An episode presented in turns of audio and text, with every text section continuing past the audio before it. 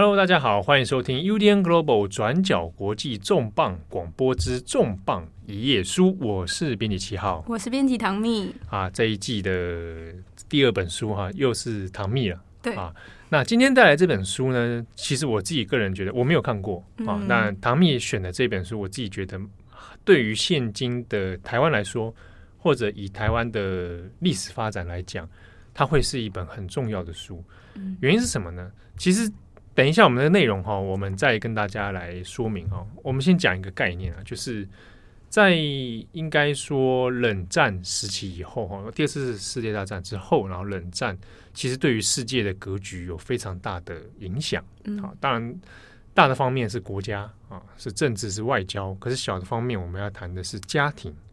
在这家在这些战争流离的状态之下，其实对了很多每一个每一个的家庭，每一个每一个个人，都有生命经验中留下很大的伤痕也好哈，或者很大的一些这个创伤回忆。好，那如果这些人他们组成了家庭之后，他们要如何去面对这一种过去战争所留下来的这个伤痕？那如果你今天，又流转到了其他的国家，你也有一个离散的这样的路线之后呢，像台湾啊，台湾过去因为在冷战时期，还有这个因为历史的因素啊，那国共内战 对，那也有很多的人他被迫离开了自己的故乡啊，那在另一个土地里面，他要去生活的时候，他要面对很多的挣扎。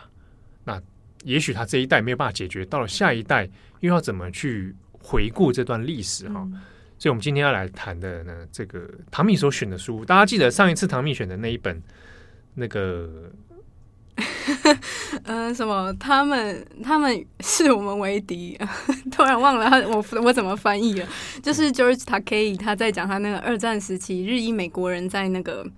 拘留营的回忆。对，对我们看到这个是在美国始终很难完全根除或完全解决的族群问题啊。对，好，那今天这一本其实。也算是某种程度上，也是美国的族群问题的另一个面向。对，这个这次的要讲的这本书的主题，其实是一个在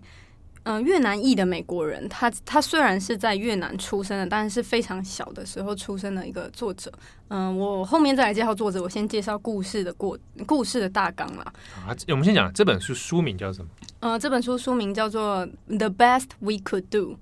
我想把它 翻译成是我们尽力而为。好，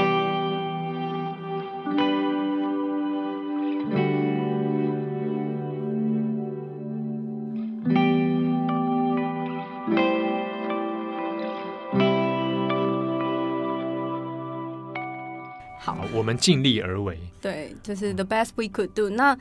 之所以叫这个名称，其实，呃，作者其实有想过很多个名称，那他最后在他的故事的结尾，其实又有呼应到这个书名里面，跟他的家庭其实有关系。那我就是今天讲书讲到最后，再来跟大家讲这个亮点的部分。好，那这本书的作者呢，本身就是越南裔的美国人嘛？对，啊，他的名字，他的名字叫做 Bui。Thi Bui 其实它的呃拼音就是以美国的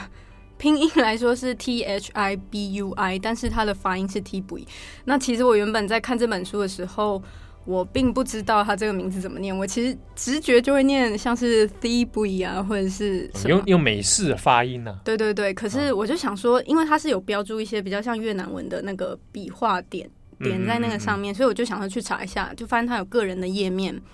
那这个作者他个人页面上面就有一大段音档是在介绍他的自己的名字怎么念。嗯，像美国人介绍自己的名字啊。对，因为他那个是全英文的，然后就有讲说里面就有念到说他他的名字叫什么，他就讲说哦，我叫 Thi Bui，然后这是这个 Thi Bui 的名字虽然是这样念，但其实这是他向美国人介绍他的名字的。嗯，一个方精简版，对精简版，他就说，像他就会讲说 Bui 的那个 T 其实就接近于英文的 T，就是茶这样子，就是会用一个比较快速就可以让大家记得的方式来介绍他的名字。你不觉得这个方式的确是某种程度上，在你在异地生活，你在一个异文化里面融入的时候，嗯、所面临到的各种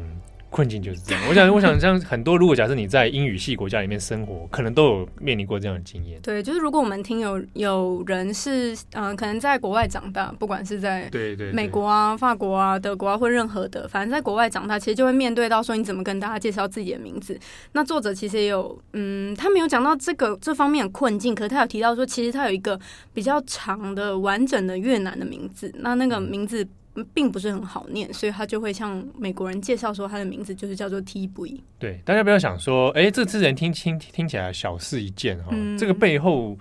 有一些关于身份认同哈，还有如何让别人看待你自己的这个一些微妙的美感在后面哈，对尤其是在于说你是越南人，你在美国生活啊，那你不同的世代可能对于美国人而言，看你的眼光也都不大一样，嗯，好，所以这本书我们尽力而为。这本书里面，它的背景脉络其实是和美国的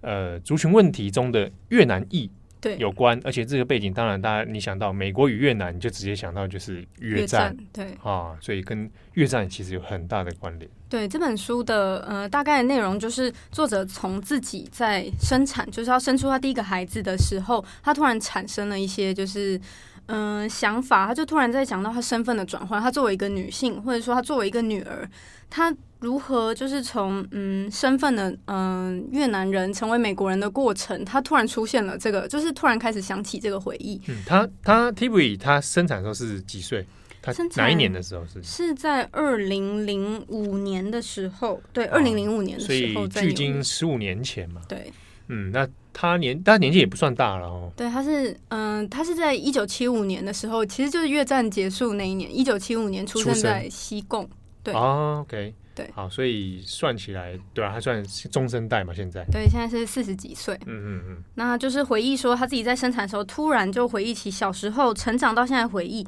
然后就发现说，其实他在这个过程当中，他其实并没有那么谅解他的父母，因为他的父母在。呃，虽然经历过二战，他父母是在二战时期出生的，的越南出生的。然后他们经历过二战之后，又在经历越战，并且在经历越战之后，还带着他们一家人，就是逃，呃，接受美国庇护，逃到美国去。所以他这就说，其实他应该要很感谢他的父母的。但其实他在这之中，他从小到大有时候会有怪罪，或者是不理解他父母的时候，就是当发生一些文化冲突，或者说他父母管教他们的方式，然后他妈妈有时候很保守性别观念等等的，他觉得这种种的冲突让他不谅解。可是他就是说，就是因为那个生产的经验，让他突然对他父母产生了一些理解，所以他决定要。着手去深入了解，说他过去他父母小时，在他小的时候曾经跟他讲过那些在二战时期、越战时期的那些很沉重的故事。嗯，所以相等于是说，这本书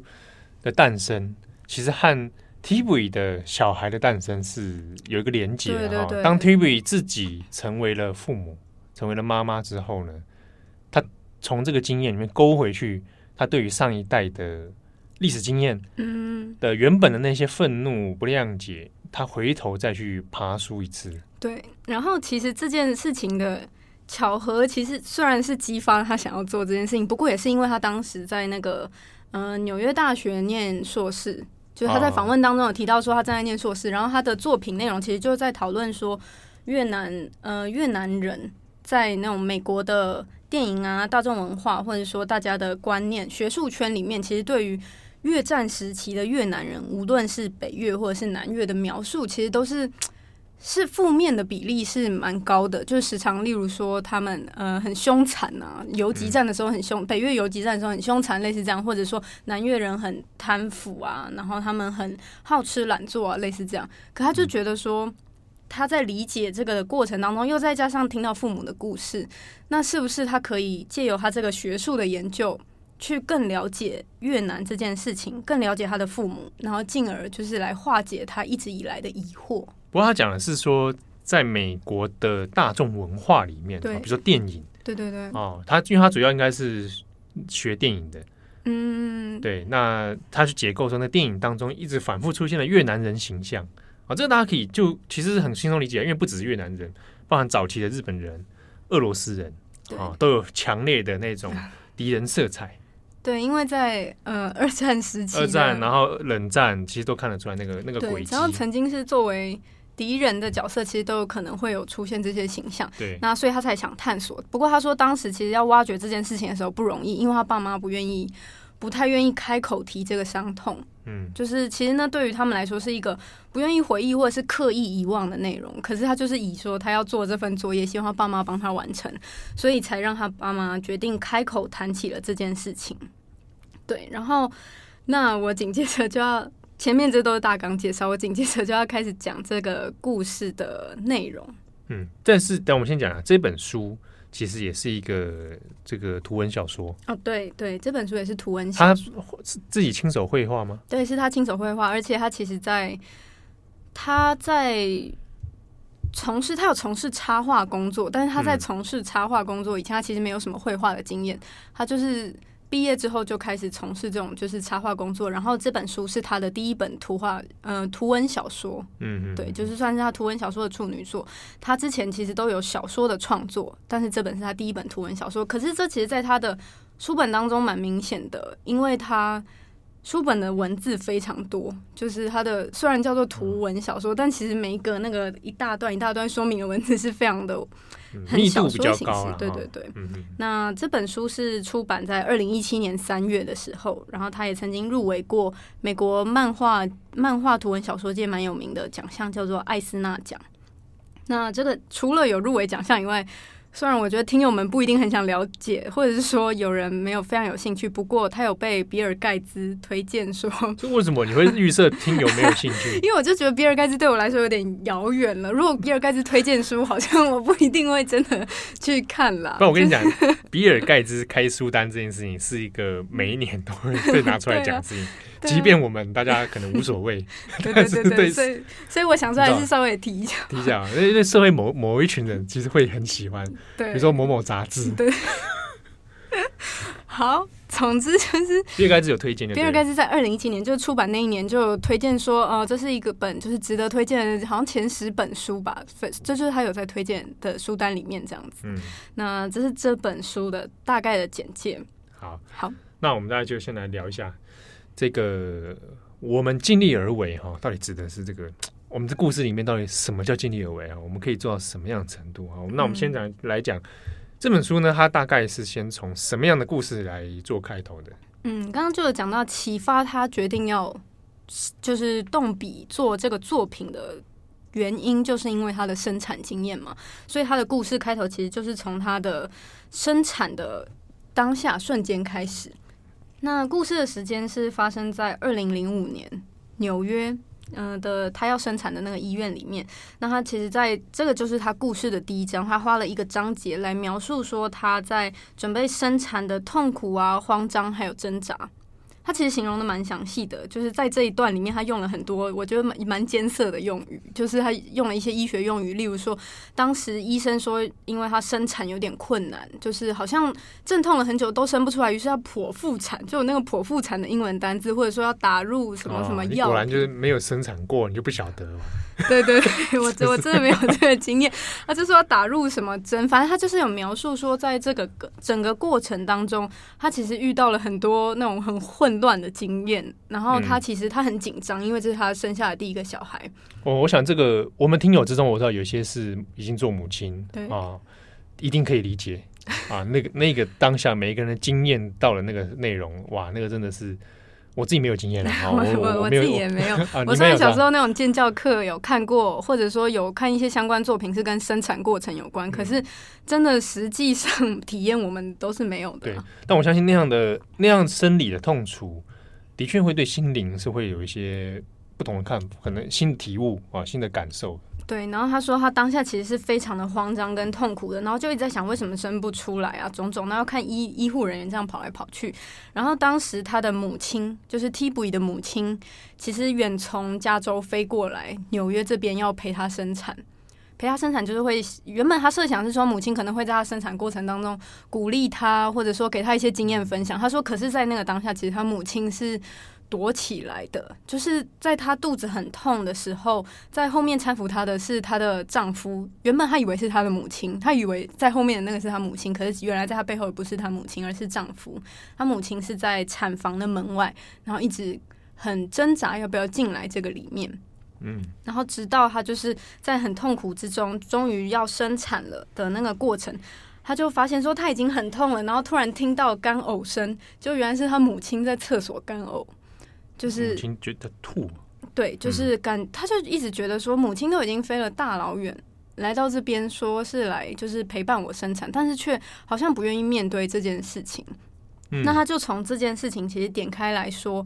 嗯，他母亲其实过去曾经有过失去孩子的生产经验，那就是在战争时间、战争时期啊，然后他有失去过两个孩子。那这件事情，他认为对他母亲造成了心理上的阴影，所以即便。在他要生小孩，就是替补他要生小孩的时候，他母亲其实都是很难跨越这个难关的。当他目睹到这样情景的时候，会引发他原本那个创伤。对，所以他就从他自己生产这个经验开始点出说他的家庭的阴影，还有他他的父母在那个二战时期、越战时期对于他们造成就是现在生活上有什么影响。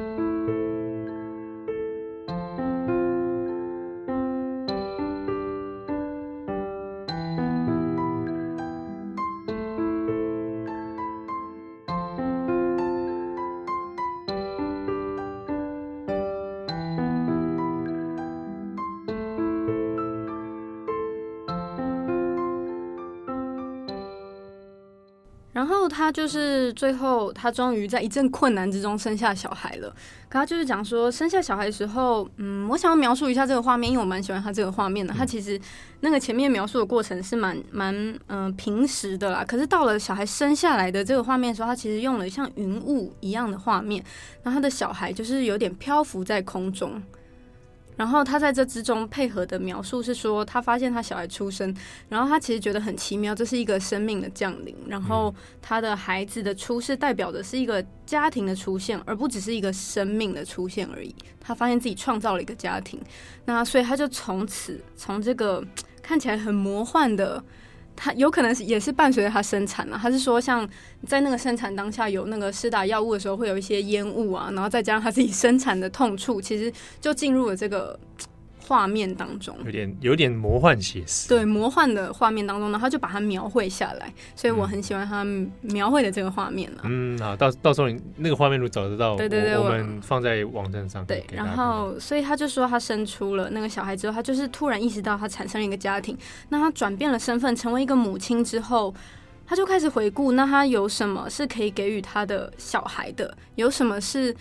他过去的家庭阴影，他不再带给他的孩子，或者说过去所谓的家庭阴影要怎么化解？是不是能够就是从他这代开始，他的孩子们不用再背负这种有点像难民战争的原罪？历史的创伤，嗯，好，历史的记忆可以保留，但历史的创伤不应该继续传承到下面一代。对，我想他应该是说，他透过生产这个过程里面，才会想说，哎，用用这个契机来创作这一本书嘛。对，所以他紧接着就有在讲说，他跟母他在生完小孩之后，他母亲终于进到产房里面，然后有看了看这个刚出生的孩子，然后就开始跟他交流说，嗯、呃，他他照顾孩子的过程啊，然后孩子发生了什么事情，反正就是有一些母亲身份之间的交流啦。然后，但是他同时他母亲也有讲到说。嗯，比对他们现在这个世代，就是作者他生产这个世代跟过去这个世代，其实他的父亲并没有进到产房里面，甚至在他生产的时候去看电影，就是他的。你是说提布伊的提布伊的母父亲？对，提布伊的父亲在他妈妈生产的时候去看电影，他就提到这件事情，就是他就是借由这件事情又点出说，其实他们家一直存在着。就是因为历史伤痛，所以导致他的父母一直具有一直有摩擦，所以其实他的父母在二十八年之后，在就是结婚的二十八年之后就分开了，在美国分开分居这样。他们前往到美国之后分居了，对，之后就是在他们整个结婚了，终于过了二十八年，然后就分开了。他就是有点出这件事情，那后面会有讲说战争对他们为什么会对这两个就是父母造成有怎么样的冲突跟影响。所以紧接着 Thibaut 就开始讲他的嗯，算是童年的阴影啊，家庭的冲突。那其中他就是，嗯、呃，像我刚刚前面有提到，他就是有回顾说，他一直对于他不够感恩带他们逃离战乱的父母，他一直对此感到自责。但是他也对于他父母在家庭当中一直带来那种沉重的感受啊，或者是阴影，他对于他父母种种的作为，其实有很多不谅解的地方。他其实也是有情绪在那边，他是愤怒，甚至有点怨恨的。那所以就有讲说，他就有提到几个童年发生的阴影，像是说，嗯，九零年代的时候，一九九零年代的时候，他妈妈对于他的孩子们其实是有很保守的性别观念。嗯，我我简单介绍一下他们的家庭组成是，嗯，爸爸妈妈，然后 T-Boy 有两个姐姐，大姐、二姐，然后再来就是 T-Boy 跟弟弟。总共有四个孩子，可是事实上他母亲是有生出六个小孩，可是第一个跟第四个小孩在战争期间过世了，这样子，所以这个是，所以总共到了美国生活的就是他们一家六口，爸爸妈妈、大姐、二姐、T-Boy 跟弟弟这样子。好，然后所以他就回顾了一九九零年代，他妈妈对于姐姐们还有 T-Boy 其实是一直有非常保守的性别观念，像是有提到说他的大姐要跟男友同居的时候，他妈妈是非常愤怒的。但是另外一个更强烈的冲突是讲到说，她的二姐其实在美国交了一个男友，然后还带了那个弟弟妹妹，说掩护他的那个约会，因为他爸妈妈其实不太希望，嗯、呃，有那种去约会啊，甚至说有亲密的举动啊。嗯、他交的那个男友是美国人吗？她的话，她没有叙述说是他是哪国人，可是她的画法是一个。白人的样貌，白人样貌嘛，OK 哈，对对对，那就应该就是美国白人啊。对对对，他那个样貌是这样，然后他就讲说他们去约会，可是找弟弟妹妹来掩护，但是他妈妈其实就有发生发现一些端倪，所以就有质问说是不是那个姐姐其实有偷偷去约会，然后弟弟就很白目，就想说哦对啊，然后可是 T-Boy 他就有想要帮忙掩护，说没有，可是他就说这件事情其实姐姐。妈妈不准姐姐交往，然后姐姐骗了一家人，这件事情其实就有点撕裂这个家庭。可他认为，其实这个最根本的原因是来自于妈妈比较传统的、比较保守的性别观念，可能是想保护她姐姐，可是一方面也造成了家庭很大的影响。因为后来他的二姐就离开了家里，就是离家出走，留下了一封信离家出走。嗯，这个类似的故事哈，在许许多多美国的亚裔家庭，嗯，都有听过非常多的。相似的 pattern，这种这种挣扎、这种冲突、离家出走，甚至最后子女跟父母不相往来的这种情形，我也自己都听过好几个。对，嗯、所以这个故事其实，所以就有人讲说，其实这个故事蛮让人蛮有共感的、啊。虽然是讲越战，可是其实这个故事让蛮多人都会有共感。对对对，尤其是 Asian，对 对对。然后他就有讲到说，他二姐那时候就留下了一封信，然后就有讲说就离开了。然后他说，当天就是当时他妈妈就是饱受挫折，然后竟然就在床上吃下了一整罐的药。他只有讲说药啦，但是我不确定是安眠药或什么药。可是就是吃下来就是瓦卡莫多。他只有讲说就是 pills 这样子，就是药这样。然后他就是讲说他吃下去之后，他就他妈妈就躲在房间里面吃这个药，然后可是他。就是 T-Boy 跟他弟弟还有爸爸就留在餐桌上，可他爸爸就说：“你们就要当做这个姐姐死了，从此就是这个姐姐就不在这个家里了。”大家这种话是不是觉得好像在哪听过？好像在哪听过？好像搞不好有的人家台湾家庭都听过这种、哦。对对对对，可是 好，回到正题，就是他就发现发现这件事情，可是他又间接提到了，其实大姐也早就离开家里了，嗯，就是所以才会只留下。T-Boy 跟弟弟、T-Boy 弟弟还有爸爸这样子，可他说，反正就是这件冲突之后，幸好他妈妈后来并没有怎么样，但是当时他们其实也没有叫救护车，因为他们他他太小了，一九九零年代的时候他才。嗯，十几岁吧。他他是说他当下其实是很慌张，他知道妈妈躲在房间里面，可是他不知道怎么办，然后不知无能为力啊。爸爸又不是处女，对对对，爸爸就是一个很父权，然后那边就是骂，讲说姐姐怎样怎样怎样，然后 对对对，他的描述里面就其实不是像大家想象都把事情描述得很美好，他就有描述他爸妈很负面的地方。嗯，然后他就是讲说，其实他对于这件事情一直很愤怒，可是他们家人一直。没有处理这件事情。除了这件事情以外，他的爸爸妈妈在家里造成了很多冲击，或者是负面的影响。他爸妈其实都是闭口不谈，甚至觉得 T-Boy 那时候还年纪还小，其实根本就不会记得。但事实上，对他的生命造成很大的影响。好，所以对于很多家庭而言，发生过类似问题的人，也许假设你是 T-Boy 的话，看到你的家庭发生这样的事情，也许有的人就再也就觉得啊，算了啊，我不想去处理这个这个棘手的麻烦哈，棘手的父母啊，大姐二姐也不在，对。但是 T-Boy 不是这么想嘛，他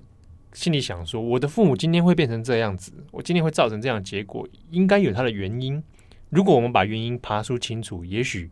可以化解我们大家彼此心中的那些疑问，甚至是仇恨。刚前面有讲到 T-Boy 的父母，呃，后来有离婚分开来这样子，但是是在 T-Boy 十九岁的时候，但是他父母还是保持着朋友关系。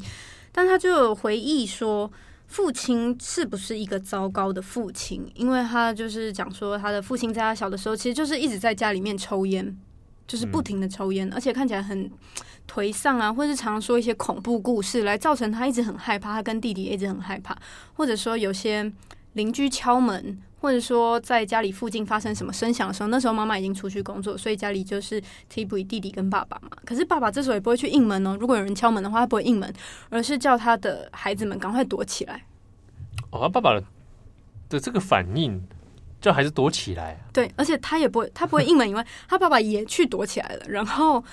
T-Boy 跟他，他就叫 T-Boy 跟弟弟也赶快去躲起来，所以他就说，他常常在那个童年的记忆里面，就是只要有人造访的时候，他会一直很害怕那个，因为美国的门不是其实是有透光的嘛，有些是有透光的。光他就说他只看到外面就是摇晃的人影，人影啊、但是他一直觉得呢，对于来他来说，他一直很恐惧，因为他爸爸就让他很恐惧这件事情，所以而且而且父亲也躲起来，对，父亲也躲起来，但是，不知道是什么事情吗？你说不知道那个什么要？对对对对对对对，我这个我想要在他就是到了美国之后，他的父亲跟他们讲的事情之后再讲。我想要照时针，我们留留一个伏笔哈，留到后面。对，可是就是他对当时他就有讲说，他跟他弟弟常常躲在衣柜啊，或者是门后，可就是一直蹲着站着好几个小时，因为他爸爸也不会出来叫他们说，哎，人走了或什么。那对于他来说，他一直想着爸爸在家里抽烟，然后又做了这种种的事情，他爸爸。为什么会成为这样子，这样令他害怕，甚至是让他一直不谅解，呃，甚至有点讨厌的父亲了。嗯，他就一直在想，所以他就是讲说，那他就借由这个故事，回顾到了他爸爸在二战时期，从二战时期开始的故事。哦，不只是越战啊，在更早牵扯到二战的时代。对，因为他爸爸是在一九四零年的时候，在越南的北越，靠北越的海防市出生的。嗯，海防市就是仅次于现在的河内还有胡志明市的第三大的城市。那这个海防是比较靠岸边的城市啦。那他父亲是出生在这个海防的一个小村落里面，然后到了就是那个地方，当时还是属于是法属啊，法属印度，嗯嗯，印度支那，嗯，Indo China 这样子。对，当时还是属于法国统治、法国殖民的时期啦。然后他就是先从他爸爸回顾他的故事的时候，是从一九三零年代，他的，呃，他是谁？我算一下，是他的爸爸的祖父，反正就跟村长当地的村长的女儿结婚了，所以其实状况不错，家庭状况不错，这样子。啊，本来 T-Boy 家 T-Boy 的父亲应该是过得还不错的，对对对，就是过得还不错。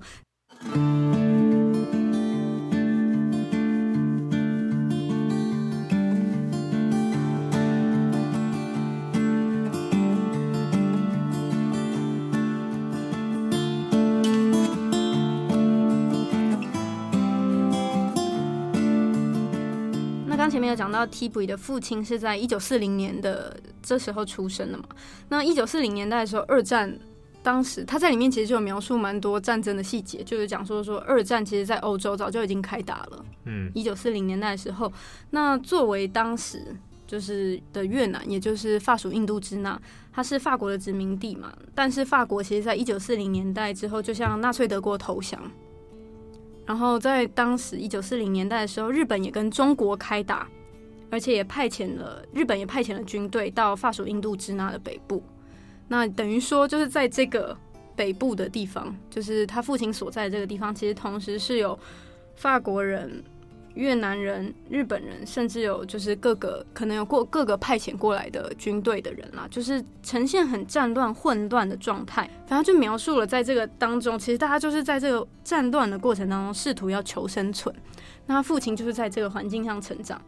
但是在爸爸两岁的时候，就他的家庭遇到一些冲突，所以就是父父亲的祖父就带着他们一群人离开了原本的这个家，然后试图要去另外一个村落，就是靠海港那边去做一些生意。这一方面也是避免战乱吧？对，就是比较。靠近那种地方，至少可以生存了，比较好赚钱。因为那时候会有一些那种公社，然后大家会有一些贸易的往来，这样子。他们家是打算做那种木材的生意，就是砍伐木材，然后从森林里面运木材去卖，这样子。可他说在那个里面就会遇到他遇到一些阻碍啦，像是。日本人会嗯、呃、阻挡他们呢，会盘查他们的身份呢，又或者是会遇到法国人会向他们就是收钱，收一些贿赂，通过路费了。所以他就是讲说，其实他们的生意并不是那么容易，而且他们也会遇到当时在森林里面那种北越的革命分子。就是在这样的情况下，他的那个家庭生已经受到打击了，但是爸爸这时候又身体不好，就是变得很虚弱，所以当时他又遭遇了从一九四零年代开始的饥荒，所以其实他爸爸一直是处于那种战乱啊、饥荒，然后家庭生活不容易，路上其实也常常就是他的一家人虽然是活了下来，但是其实他们当时在越南的路上是很常看到因为饥荒而死亡的人，所以我们可以说提普的父亲就是完全就是战争的那一代。对，而且历经过战乱，而且这个在战乱中求生存，啊、嗯，这样的 应该说也可以可以讲是创战争的创伤啊。对，那这个战争的创伤，其实当然就是在 对于替补与父亲来说，他总是没有办法。这边有提到说，提普父亲他自己自身家庭，在他的父他爸爸跟妈妈的失职，就是并不在家庭当中。就是像他爸爸，其实在，在嗯战争过程当中，就是这种饥荒的时期，就是因为当时已经出现了那种反法的声浪，就是大家认为说不要再给法国殖民了，那他爸爸就加入了革命分子。Toby 爸爸的父亲当时加入革命分子之后，其实这个。他的家庭其实就嗯分崩离析了啦，因为他就是他爸爸的整个家庭，其实他后来就变得没有爸爸妈妈，他爸爸妈妈都离开了，所以提普的爸爸当时就被他的祖父母接去照顾这样子，所以其实他这对于他的提普的爸爸来说是个蛮大的影响，因为他当他的他对于他自己的父亲非常不谅解，因为他其实提普的爸爸也对于自己的父亲很不谅解，对于他爸爸为什么要抛下。那时候还那么小的他，在战乱时期要抛下他，然后为什么要造成这个家庭的分裂？这也导致了他替补的父亲再也不肯、不愿意回到越南。就是即使当时他知道自己的爸爸还在越南活着，但是替补的父亲始终都不愿意再回到越南来看这个父亲。大家这种，我们帮他回顾一下，有听到一个重点，就是替补无法谅解自己的父亲。嗯。那他去回顾自己的父亲成长的时候，发现原来自己的父亲也不原谅他最早他的父亲。对，等于是跨了三代，每一个人都无法原谅自己的爸爸。对，其实这个战争就是对于他们的家庭关系来说，其实是撕裂了很多很多的亲密关系，有很多的不谅解，有很多的怨恨，嗯，然后跨了好几个世代都没有被解决之外，甚至还把一些东西传承下去了。嗯。然后，一九四五年的时候，就是日本投降，然后日本日军就是撤离了。但是日军撤离之后，就是越南其实还是呈现很混乱的状态了，就是因为当时虽然说越南的。独立同盟会，也就是胡志明创办的独立同盟会，就宣布说越南独立。但是当时法国在战后、二战后又再回来宣布说他们要拥有越南的嗯殖民的统治的权利，所以就让就陷入了呃再一次的战乱当中。也就是其实几乎就是无缝接轨，越南还是持续进入了战争的状态。所以经历过了第二次世界大战，然后在战后呢，越南其实也。并不和平的，并不安宁哦。嗯，那这段期间，其实对提普的父亲，对他爸爸而言，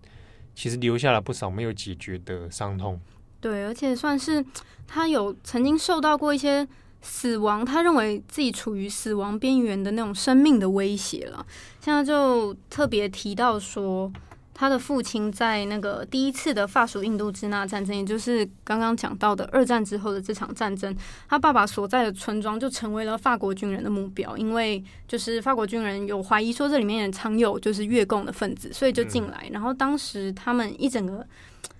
提普的父亲就有受到生命的威胁，因为当时法军就把他们这整个村庄的人都视为是越共的分子。幸好父亲那时候有走一个地道，然后赶紧被亲友就是沿着河游到了对岸，所以就不至于遭受到被屠杀的命运。他说，不过他说隔着那个河，他还是听得到，就是法军当时在那个村庄里面就是杀害了呃成人呢、啊、小孩的声音这样子。然后说，所以他的父亲当时在这整个村庄已经陷入一片混乱之后，他就跟他的亲人们。嗯，就离开了这个村庄。他当时才七岁，当时七岁的父亲受到这么大的生命的打击，或者是威胁，或什么，其实他又回顾对比了自己，T 普对比了自己七岁，然后对于他的父亲那么不谅解，那他就突然试图理解说，当时对于这么小的年纪造成的这个创伤，的确是会一直影响到，就是他成长之后的家庭的感受了。嗯，对，所以他就他突然开始谅解或者是理解他父亲，就是因为遭遇了这些事情，所以才会在家庭当中可能会做出一些嗯比较有点有一点反常或者异于常人的举动哦，对，比较具有攻击性啊，对，恐惧，对，哦，然后神经质，对对对，就刚刚提到说有人敲门，他不敢去应门，因为他很害怕，他曾经生命受过危险。这个在许多经历过战争的人啊，甚至是军人本身啊，他在。这个结束战争之后，他可能都还有一些 PTSD 存在啊。不用说，在当时的 T.B. 父亲还很小啊，小的时候就对啊，才七岁的时候，然后就已经经历了这么多的战争，甚至差点死掉。对，然后还有包含到亲耳听到屠村，嗯，这在这个越战时期，这个屠村事情其实非常震撼，很世界。对，那这样的事情听到，那这个多少都是会留下一些伤痕。好，那另一方面，我们也来看，就是。T.B. 的父亲经历过这样子的事情哈，嗯，那 T.B. 的母亲呢？T.B. 的母亲其实我我非常喜欢这本，我我先讲我对于这本书，其实我蛮喜欢这本书的，因为这本书从蛮多女性的角度切入，她有提到说，其实她的母亲，她对于她母亲的形象一直有在转变的。你说 t v 作为一个女儿，对她从小到大对于她母亲的形象其实是有转变的。她说，因为她。在小的时候，他母亲，他对母亲印象可能是说，总是在家里帮忙大家做家事啊、做饭啊，然后忙进忙出的一个，在家虽然有一边在工作，可是，在家庭当中就是大家想象中的比较传统的女性这样子。嗯，他说，可是有一天，他们在美国的那个家，他们那时候已经在美国了嘛，然后在美国的家中就收到了一个来自越南的包裹，然后那个包裹里面放有母亲在年轻时候的照片。嗯，年轻就是小年轻是除了就是二十几岁以外，还有很小的时候，非常小的时候的照片，应该是家乡寄来的吧？对，他说就是从越南寄来。他们打开的时候非常惊艳，因为在照片里面的母亲是非常漂亮的。他说就像是他梦想中的女性的样子。他说因为当时。嗯、呃，他的母亲曾经去过柬埔寨，就是他那个照片的背景就有画柬埔寨那些比较知名的呃那个古迹的建筑画面，就是讲说他母亲曾经去过这些地方，然后曾经有一个很漂亮的大房子，住在一个非常舒适，然后受了高等教育的母亲，这就是他理想中的样貌。可是却跟其实现在的他亲眼所见的现在的妈妈却是这么的不一样，或者说在照片里面他妈妈是那么的快乐。可是事实上，他从小到大，他虽然知道母亲非常尽力的照顾他们，但他知道他母亲，他也亲口听到他母亲说，这不是家庭生活中不是他最快乐的时光，他最快乐的时光在越南的这段时间。嗯，但自从走入了异性恋的婚姻之后，人生开始衰败了起来，是不是？不是，他其实他所以这这边他就开始介绍说，他母亲从这样子美好的生活。如何战争如何改变他母亲美好的生活，或者说他母亲是如何从一个真的超级前卫的新时代女性走入了传统婚姻？刚刚有讲到他妈妈就是曾经在柬埔寨。然后这个主要原因是因为，呃，当时他的家人是在柬埔寨工作，T.B. 母亲就是他那个家庭是原本是在柬埔寨这个地方，在为当地的法国人工作，所以他们就住在一个漂亮的大房子里面，然后有仆人，然后有车子，就是一个 大家想象那种。哦，他们这是他们的财产，是政府提供给他们，就是所有钱都是政府资助的，他们就算是住在一个。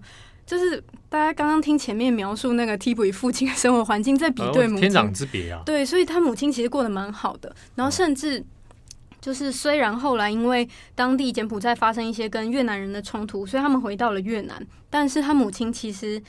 虽然是在一九五零年代，就是也是还在战乱时期的时候回到越南，但是他们就住在一个南越，然后比较远离战区的城市住下来了，所以他妈妈甚至还被送到了那个法国学校，嗯，就是比较贵族型的学校，然后就开始会学法文啊，然后去比较。应该该怎么形容呢？比较西化的时候了，这样子。然后母亲反而在这个时候，虽然说都是班上的第一名啊，或什么的，可是他母亲开始认知到说，在某一天突如其来拿到一本书，言情小说，那本言情小说是描述了越共的人的爱情故事，他才意识到说，原来越南这个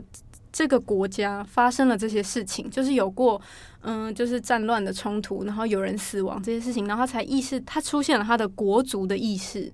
哦，他被言情小说启发了，自己是越南人。对，其实我觉得之前这个点蛮有趣的，就是他其实从这个点他就意识到说，哎、欸，我在法国学校一直学法文，然后很会讲法文，还会读法国小说，但是事实上我其实一点都不了解越南，我也不没有很会说越南文，甚至不会看越南语。哦，但是这本言情越共言情小说启发了他，帮他帮他解职。对，啊，解除他殖民的这个是 毒素。对对对，所以其实就有讲出他母亲心中的转变了，就是他就是开始意识到说，哦，他在学校以外，他要开始讲越南文，然后他也意识到说我是个越南人。但是反正之后，嗯，他的母亲还是有换过，嗯，有去在毕业之后有去一些也是一样贵族学校啊，然后同样也是讲法文。可是他母亲其实就是也没有过得很快乐，于是又再被转学到另外一个学校。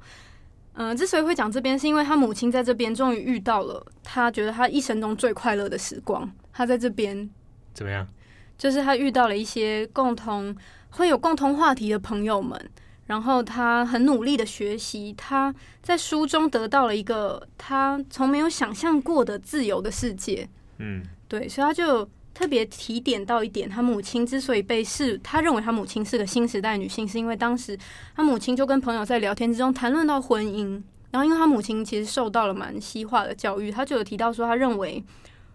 他不，他是一个不会结婚的人，他不可能走入婚姻，因为他觉得婚姻是一个枷锁，你就是会成为，你就会被传统观念束缚，然后唯有透过教育，他才可以得到自由。所以，他母亲那时候梦想是想成为一个。呃，博士啊，学者，嗯，对，其实这跟后来他母亲的发展是不太一样的。嗯，但他当时的想法其实跟六零年代的妇女运动，嗯，哦，其实是同一个潮流下面的一个现象了。啊，他只是说，我想，因为可能多少是因为他受过西化教育，对，所以有接上了当时六零年代，呃，以美国、欧洲啊，尤其是美国的那个妇女运动浪潮，嗯。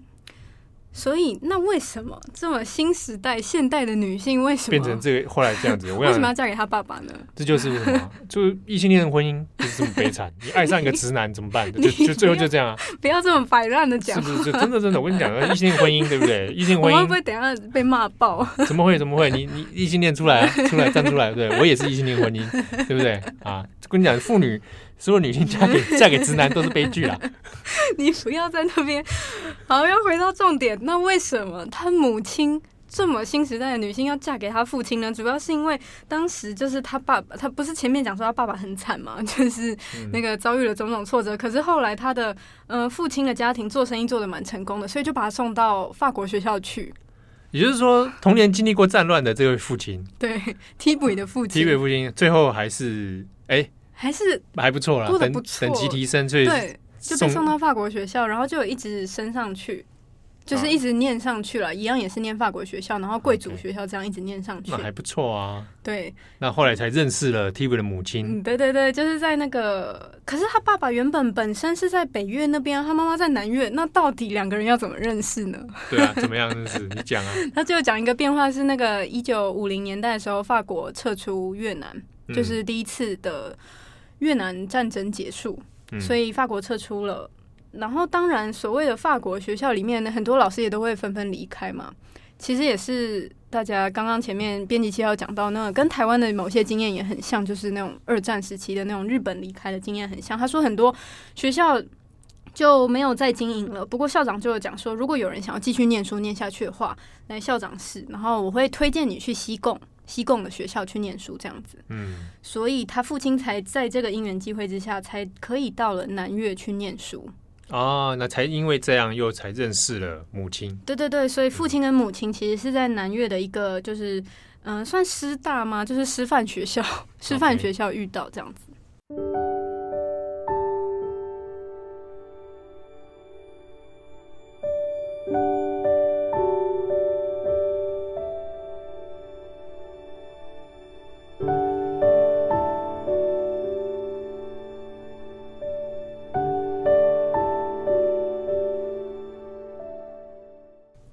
提到说，他爸爸之所以要继续念书，一方面也是因为不想要加入军队，嗯，就是因为、嗯、不想再经历战争。对对对，就是如果你不继续念书的话，你就必须要加入军队，所以要继续念了。然后他就在这间学校遇到了，就是提普仪的父母就相遇了、啊，然后也相爱。但是这个相爱的过程其实蛮奇妙的。他是说，他妈妈其实事后有用一句很可怕的话，他说他回头想也蛮冲击的，替补也很冲击。他说，因为他妈妈讲说。当时其实他没有想到他父亲会活得这么长哦，然后之所以这个概念就是说 露水姻缘 啊，父亲可能会在这个不。这个动乱的时代，也许哪一天就嗝屁了。对对对，之所以会这样，之所以他母亲会这样想，是因为他说，其实他们在那个恋爱的过程当中，当然他父亲有点独占了他的时间，因为毕竟是那种恋爱的过程嘛，有点独占他的时间。可是他就是开始失去了跟他过去那些好友的紧密的关系，然后就会觉得有点烦恼。可是他们。当时母亲的家庭一直反对他们两个交往，就是 Tibby 的父母交往，因为觉得他爸爸就是一个比较没那么好的出身，没那么好。对，然后就一直反对。可是越反对，他就越爱，越想要继续爱下去。romantic 嘛，我跟你讲，这是什么？就是异性恋的这个。不要再摆烂了。然后除了越反对以外，有一次，有一天，就是他的爸爸提普仪的爸爸，就是还在恋爱的时候，就突然打电话给他妈妈说，他现在病重了，他觉得他自己快要死了。嗯所以他的 想你想死了，会 不是？不是，超好笑，不是啦，重点不是这个，重点是他就说他他呃好像是肺结核问题，他在书中有提到好像是肺结核问题，oh, okay, okay. 就说他自己快要死了。当时这是在战乱蛮常出现的一个。呃，生病的状况，然后他就说他爸爸打电话之后，妈妈就很担心，不顾一切的反对，就到了爸爸爸爸的家中照顾他，然后希望陪伴他度过人生最后一段时间。这就是他所谓的，他以为他爸爸不会活那么长。哦，OK，不是因为战乱啊，是因为生病。但是这个段情节，某种程度上也蛮像言情小说的，对对不对？这个 这个罗曼蒂克的部分和启发母亲的那个言情小说，似乎有一点冥冥之中有有一点雷同。就是受到言情小说的荼毒吧。好，所以对，所以他就他就去照顾他父亲，可是他妈妈就说没想到他爸爸就痊愈了，真遗憾，真遗憾。其实这段我看到这里有点笑了，这样的。然后反正就是痊愈之后，结果。就结婚，然后生小孩了。诶，这个过程当中，他其实没有详述。他说他爸妈也都有点不愿意谈这件事情，是因为从他爸妈结婚到生出这个孩子的过程，其实才不到不满十个月，好像七个月还八个月，时间非常的紧。对，其实他就在想说，诶，应该是因为未婚怀孕，但是他父母从来没有明说这件事情，嗯、只有说就是他们就在那个他父亲病后没多久结婚这样子。是，所以在这当时对两方家庭来说，都其实都蛮冲击的。对，可是他父母就是如此这么不同，甚至其实当时还有一点犹豫的母亲还有父亲，就因为这样子结婚了。好，那结婚了，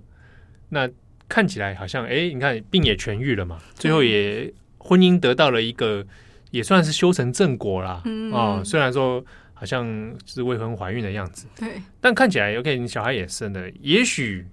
TV 的父母就从此进入这个美好的故事里面。嗯，其实有一度是真的有进入美好的故事，就是那个，但是刚刚有讲到他生下的第一个小孩过世了。嗯，所以呃，当时也是因为那种战乱环境、卫生医疗环境不佳，所以那个小孩其实在混乱之中过世。然后他的父母就决定逃到呃比较靠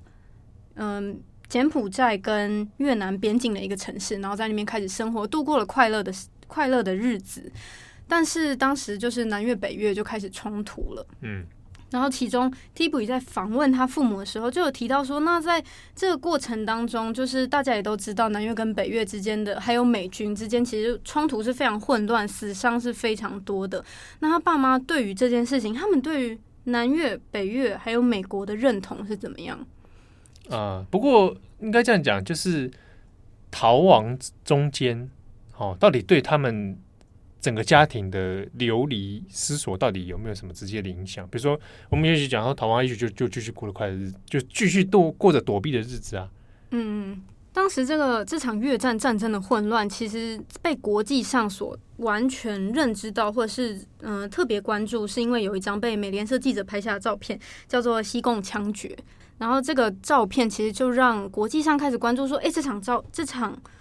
混乱，这场战争是如此的混乱，如此没有秩序，就是是越南人杀越南人，那这场内战是不是应该结束？所以美国在美国的国内其实就有出现反战的声浪。不过，他父母对于这件事情就说，就算当时国际上出现了反战的声浪，但事实上，嗯、美国在那个当下已经派了很多军队来越南，然后南越跟北越的战乱还是一直持续下去。那他们的生活其实是非常困苦的，就是因为美军前来，然后其实让整个会出现通货膨胀啊，然后资源就开始出现混乱。所以他父母决定要去西贡，就是这个大城市里面去讨生活，希望可以度过这个战乱的难关。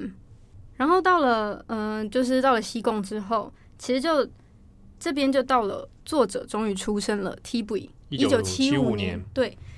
，Thibaut 是在越战结束之前的前三个月出生的。嗯、那所以他就有描述说，这三个月来其实动荡非常的大，导致他的父母决定。要主动的离开这个国家，要逃亡。那他就讲说，这三个月从 Thibaut 出生之后，他们其实有好几度都有动念过要不要逃亡。可是因为 Thibaut 太小了，就是那时候才刚出生，他们也很担心说会不会那个逃亡过程其实是非常艰苦的。那不应该不应该现在就逃亡，所以一直拖延，一直拖延。但是直到了一九七五年的三月，因为越战是四月结束了，三月的时候就是南越投投降了，然后北越已经进入了。西贡里面，所以其实他父母就开始担心说，那北越进来之后，他们其实也时有耳闻，或者说也曾经亲眼见证说，北越把他们的异议分子处决啊，或者说会送入到劳改营，甚至是像他们这种原本在南越的人，是不是会遭受到不好的待遇？所以他父母在很担心之下，就一直在想着要逃亡。不过他父母他他们之所以一直拖延逃亡的时间，是因为他妈妈就讲说隔壁。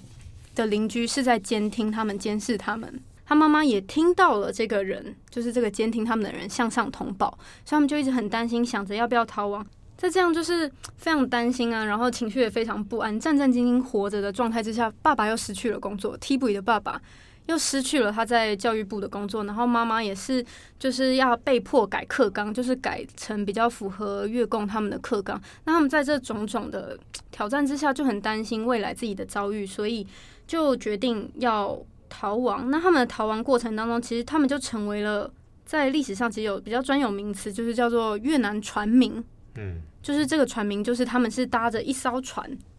然后会会航行到像是香港啊、马来西亚啊、泰国这些地方，然后去寻求国际的支援。那 t i b 他们一家人，也就是在这个时候，就是坐上了逃亡的船只。他们的船只的目的地是要前往马来西亚的。呃，联合国难民营，对，然后他就有描述过说，其实，在这些他们这些船民其实遭遇到蛮大的生命威胁，因为有些人在上岸就来不及上岸，可能会遇到那种海盗把他们整个船都劫走，又或者是半路就被那种海巡的军方给带回去。其实种种的挑战是都有的。可是 Thibaut 他们一家人就是在这个困难啊，然后或者是当中遇到一些小小打击之下。在整个通行过程当中，他用一张很漂亮的图，我特别描述是因为他就有讲，虽然是在逃亡，可是因为到了半夜，他们这些躲在船舱里的人是可以出来的。那他就仰望星空，发现就是天空是这么的宽广，嗯，会不会在未来等待着他们的就是自由的世界，一个希望的未来啊？对，所以他们就这样子航行到了马来西亚难民营。那当时是一九七八年了。其实 Thibaut 也差不多就是两三岁的时候，他说在那个难民营里面，其实也经历了他的弟弟的出世，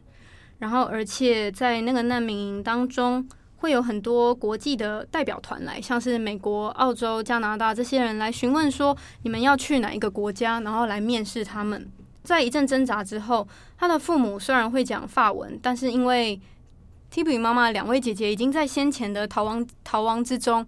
获得美国的庇庇护，到美国去了。所以在这样已经有亲人在那边的基础之下，，Tib 一家人才决定说好，那我们就去美国，这样才有一个照应。OK，所以等于是 Tib 母亲这边的家族，其实已经先前在美国那边已经有有接应了。对，所以他们就决定要前往美国。那他们也顺利的，就是在接受疫苗啊，或者是种种的检查之后，就得到了庇护，前往美国。但他们当时其实还没有获得呃美国的公民身份嘛。嗯、他就有描述说，到了美国之后，其实他受到一些文化的冲击。因为他的表姐们，他们其实当下是先到妈妈的姐姐家，也就是他的阿姨家了。他就是到提普里的阿姨家住了一段时间，在住这一段时间的时候，他发现非常大的冲击是，他的表姐们已经到美国住一段时间了，已经就是很 American style。Uh, 他说像是他们会吃麦片当早餐，可是。不是，这不是传统越南人会吃的。对，他说，其实像是饮食方面、穿着方面，或者是他的表姐一直很担心 Thibaut，就是他们这些兄弟姐妹们会让他们丢脸。嗯，他认为看起来像难民啊。对，他说就是从穿着上来看，他们就是难民。他说，其实在这种种的挣扎之下，又加上冬天到来了，地点在美国比较北部的州，那就下雪了。他们原本住在越南就更不习惯，嗯、就是会觉得说开始出现身体不适啊，所以他们就决定逃到比较温暖的加州去。然后去找当地的亲友，再继续开始他们的生活。所以提普里的一家人最终就是在加州落脚，然后开始他们在美国真正的生活。刚讲到说，他们就搬到了加州，但是并不是这样就结束了，他们就成为一个所谓的美国家庭了。他们还是遭遇到很多那种艰难的认同的过程，因为他们搬到的地方是在加州的圣地亚哥。那是比较靠近海港的地方，那边有海军基地这样子。他说，当地的人其实对于这些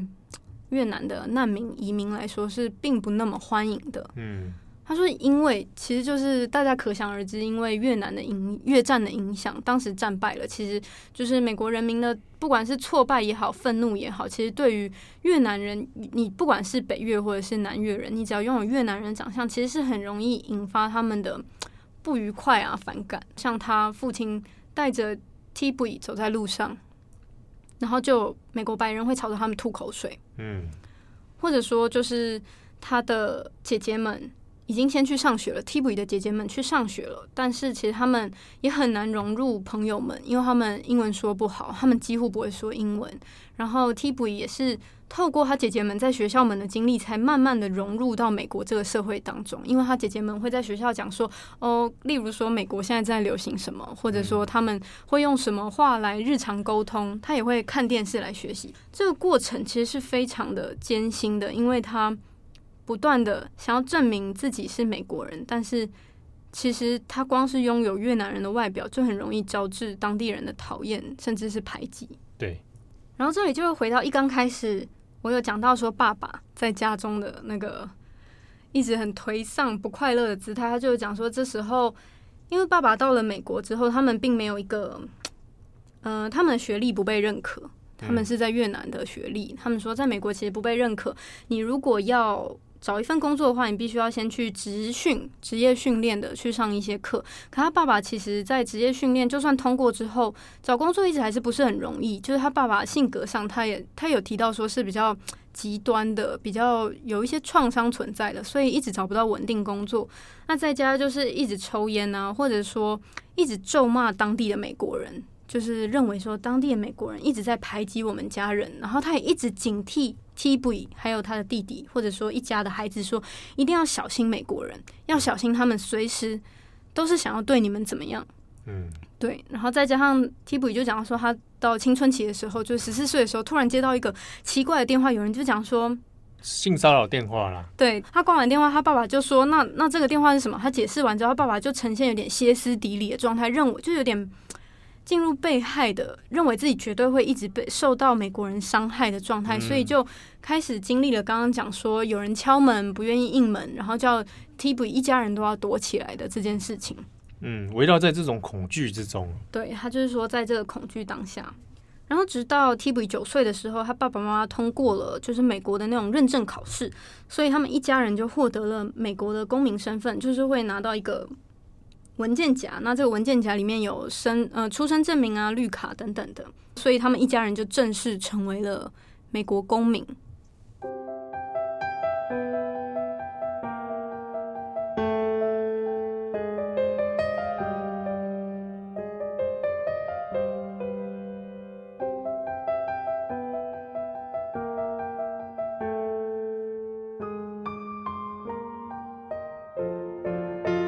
好所以故事这整本书的故事是在这个地方结束吗？没有，其实这就是这一刚开始讲到那个亮点，呼应了他这本书的名字叫做《The Best We Could Do》。那他为什么是怎么呼应的呢？他就是讲说，那他回到了他这个产房当中，他生下了小孩。这个、哦、说场景现在又拉回拉回到了二零零五年。好，我们其实大家注意一件事情，就是在读这一本图文小说的时候，它其实电影感很强。嗯，哦，它的画面，因为刚刚你像你举的几个场景，画面感其实非常强的。我想这多少跟 TV 本身对于电影对视觉的东西，对这视觉东西是有研究的，嗯、这个也可能有关。对，他就是拉回到他生小孩的当下。他突然就是，我觉得他这一段的描述有点像是他借由这本书，这个整个过程也是在他在产房当中，他脑袋所经过的种种事情，有点这样子的描述方式。嗯、那他所以他再回到产房，再看到了母亲在跟他刚出生的孩子玩，就是啊，提比刚出生孩子玩，对祖孙情的时候，他突然在回想他父母遇到这件事情，他们为什么会成为。可能让他不谅解的，就是父母为什么会成为这么让他不谅解，或者说一直跟美国文化发生冲突的父母，他突然就是理解到了，以及他父母在这个过程当中是多么努力，希望让他们就是一整家的孩子都可以活下来。嗯、就是在那个战乱环境下，他其实就算当时失去了那两个孩子，可是其他孩子他们都很努力的带着他们离开，所以他认为说。他可以理解、谅解他父母在这个过程当中，因为这些创伤，所以做出的种种，在成长过程当中做出的种种行为，因为这就是他们所能够做到最好的事情，就是 the best we could do。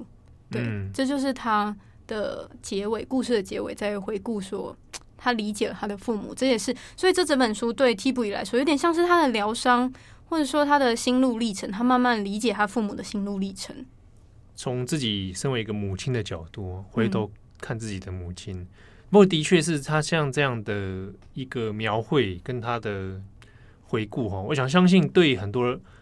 呃有世代冲突的家庭来说，我想很多人应该都可以有多少感受到一种共鸣。对，其实我觉得这本书有奇妙的地方，就是虽然说是在讲越战，嗯，但是他的家庭里面的冲突啊，或者说。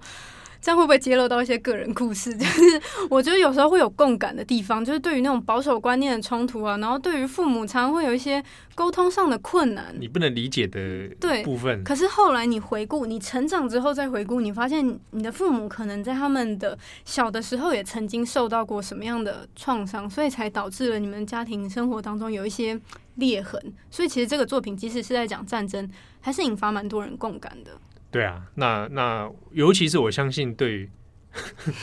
对对对，比如说对你我，可能对家庭的这种哎、嗯、世代上，我我我，比如说我想到有很多台湾前阵子都会讲说，哎，他的父母可能是什么什么粉啊，什么什么哦，哦，对，那 对那可能就会有点无法理解，说啊，我的父母后来变成什么什么粉。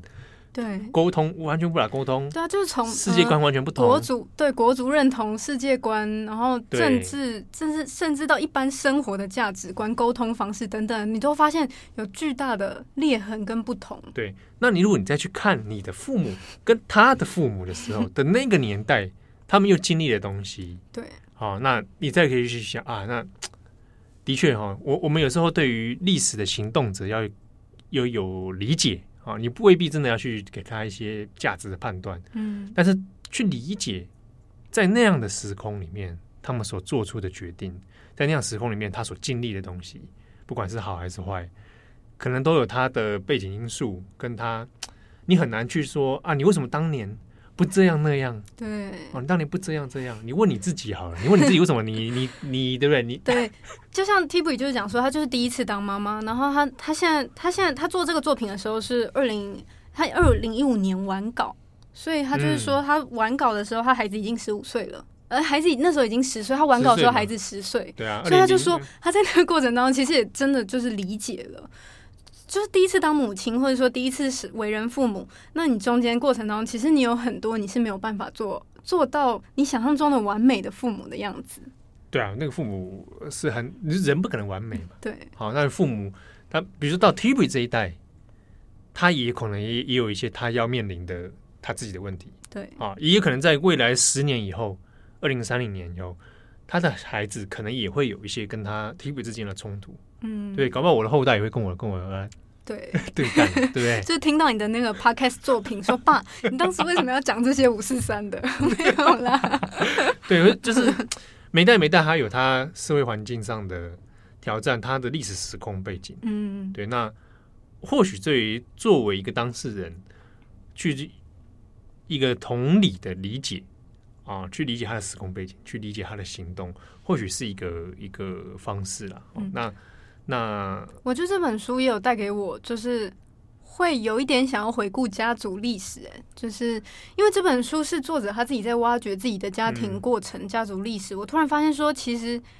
就是像，其实就是编辑七号刚刚讲，我们自己台湾，尤其是台湾人的家庭，其实也有很多不同的组合，多族群复杂的这个，我们毕竟也是这个移民社会嘛，啊，对啊，多族群的复杂面。对，那我到底是要怎么认同我是一个我是怎么样的人？然后我的家庭是构成到底怎么一回事？对，所以我就非常也开始兴起了有想要挖掘的想法。但是你要付诸行动，你不能只有想法。好了好了，到时候再请教这个历史系的。不过的确有些有些历史系的训练法里面有一些给大学生的训练，嗯，也会有做这种就是家族史，嗯，你去做你的父母，然后你父母你的真然后你的祖父母，好，那你去爬出一个你们。不一定要很很多代，应该可能至少诶，到你父母这一代，他们的家族经历，他们的过去发生一些什么事情。嗯，那这是一个训练方式，比如说你收集材料啊、访谈啊，好，然后你你也同时也认识自己，因为大我想大部分可能现在大家的历史记忆越来越断裂。对、啊，对，我我觉得这个方式是不错的。嗯，那最后你可以以绘本的方式，甚至以图文小说的方形式来呈现，也蛮好。对啊，就是让更多人了解这件事情，甚至就是像他，就引发我这种读者 会想要去探索。我觉得是其实算这个作品算是蛮蛮赞的，而且其实我看到最后有小小落泪，就是他哭了，因为他我刚刚讲到那一段，就是他认同他的母亲的那个过程，我觉得其实是蛮。共感跟感动的，就是对我来说，我就觉得自己好像有曾经度过这个慢慢认同自己父母的过程。我我、嗯、而且我想，这其中因为 Tibui 是女性哈，嗯，从一个女儿的角度来看母亲，这个这个课题，其实，在很多小说、电影作品里面，其实也有反复来讲，母女关系跟母子关系其实也不大一样，嗯，父女关系跟母女关系，对你跟你妈妈，跟你跟你爸爸。对那个关系冲突产生的影响也不太一样。对对对，对那两代女性之间这个这个观察，你比如说 Tibui 对她母亲有不同阶段的认识，嗯，这个我想这对很多很多，甚至不要说东方啊，西方的家庭里面都会有同样的课题存在。我自己也会，就是我以为妈妈就该是现在这个样子，但其实原来妈妈不。不只是不曾只是这样子，他曾经是个可能是爱漂亮啊，曾经有想过要去哪里冒险。他有他的青春，对不对？那为什么后来变这样？为什么异 异性恋婚姻 就是异性恋婚姻？今天今天我们主题就改成抨击异性恋婚姻。对，异性恋婚姻大部分对不对？十个有九个都是怎么样？悲剧，剩下一个是童话。你在说什么？哎，大家不要想说我。哎，七号你怎么这样子？我我七号本人我是异性恋，对不对？我我我就以异性的角度来跟大家讲，所有异性恋男性都应该忏悔，都包含 Tibui 的父亲，他是不是要忏悔？对，我觉得是要，对，要承认错误，对，对不对？要对自己的儿女、对自己的太太要承认错误，嗯，啊，因为所有的异性恋男、直男都在原罪。都在毁灭其他女性的人生，对不对？你看 Tibui 妈妈，哎、欸，我们我们会被骂爆啊！就引来一些。以上这是个人个人编辑七号的这这个观察啦，啊，我的观察，嗯，哦，这个不代表本台立场。好的，好的。好，那所以这本书我们在最后跟大家讲一下它的一些相关出版资讯哈，让有兴趣的读者可以找。嗯，哎、欸，这本出版社我看一下哦。这本书名再重复一次，就是叫《The Best We Could Do》，就是我们尽力而为这样子。然后出版社叫做 Abrams Comic Art，大家就是可以在上网查一下，博客来上面或者说一般的呃台湾的中文的贩售平台，其实应该就有了。你查就是 The Best We Could Do，应该就可以查到这本书了。或者用作者的名字 Tibui，对 Tibui T H I B U I，应该就是可以找到了。嗯。好，那感谢大家的收听，也谢谢唐蜜为我们带来这个精彩的 The best we could do。嗯，啊，那重磅一页书呢，也希望大家能够给予我们一些，哎，你你在听过之后，甚至如果你有找到书来看哈，给我们一些意见回馈啊，你的想法，甚至说你对于重磅一页书这个节目单元有任何的这个看法哦，或者你有诶有什么书是推荐的，都欢迎跟我们互动交流。好，我是编辑七号，我是编辑唐蜜，我们下一次见喽，拜拜。